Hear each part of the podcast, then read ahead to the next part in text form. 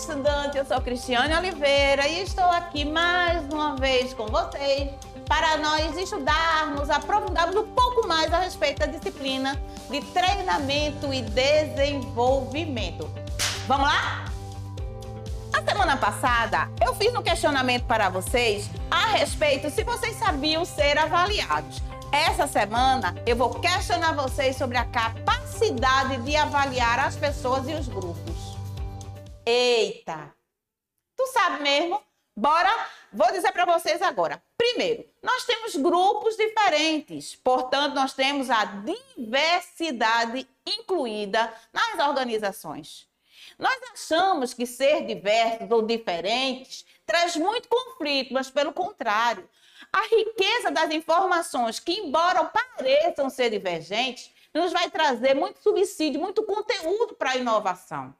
Mas vamos pensar em grupos que estão chegando agora, não é verdade? Então, vamos lá. Nós temos os jovens aprendizes, que são pessoas que, são, podem, que já podem ser captadas a partir dos 14 aos 24 anos de idade. Tem um estatuto que o rege, mas que a empresa gosta lá de pegar a partir dos 16 anos. Vejam lá, a partir dos 14 anos de idade, você já pode selecionar jovens aprendizes. Isso é uma dica muito boa. Tem muita gente boa no mercado com 14 anos de idade, preparado, saindo aí do, do, dos primeiros anos né, de, de, da sua educação e que pode já ser treinado na sua organização. E você tem que estar com sensibilidade suficiente para entender que essa pessoa precisa de estímulo. Ele vai chegar na organização com muitos vícios, com muitas é,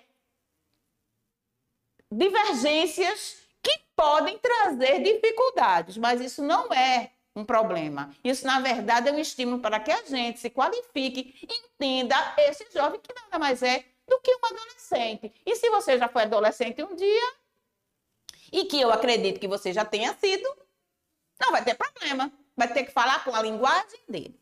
Depois nós vamos ver os estagiários. Os estagiários, eles chegam na, nas organizações querendo o aprendizado. Não é? Ele está faculdade, ele está saindo dessa faculdade chegando no mercado de trabalho. Então, ele está querendo pôr em prática. É preciso que você linke aquilo que ele aprendeu com a prática do dia a dia, para que ele não se frustre. Por quê? Porque eles querem ter a prática e nem sempre a prática ela vai estar alinhada ao que ele aprendeu teoricamente. Então, lidar com as frustrações é extremamente necessário. Nós vamos ter também os trainees. Os trainees são pessoas que já têm um cabedal de informação muito mais alto. Então, ele chega na, na organização com toda garra para aprender tudo, todos os setores, todas as inovações. E você, como técnico de recursos humanos, precisa estar preparado para inovar constantemente, para trazer para esse funcionário aquilo que ele precisa. Uma inovação capaz de fazer com que ele esteja é, cada vez mais estimulado mas também vamos nos deparar com aqueles que já estão na empresa durante muitos anos. Isso não quer dizer que eles estão lá parados. Quer dizer que talvez eles precisem de um estímulo. Que tal se a gente fizer um encontrão onde o antigo vai mostrar a parte técnica e o novato vai trazer umas competências inovadoras? Misturar essas pessoas, entendê-las, vai trazer um cabedal imenso de possibilidades. Usem essas possibilidades, tenham, tenham o olhar para essas pessoas. E você vai ver que os seus treinamentos vai ter um upgrade. Olha que palavra bonita, upgrade. Então, fica conosco, na próxima a gente se encontra, vai ter mais informação. Um abraço a todo mundo. Tchau, tchau.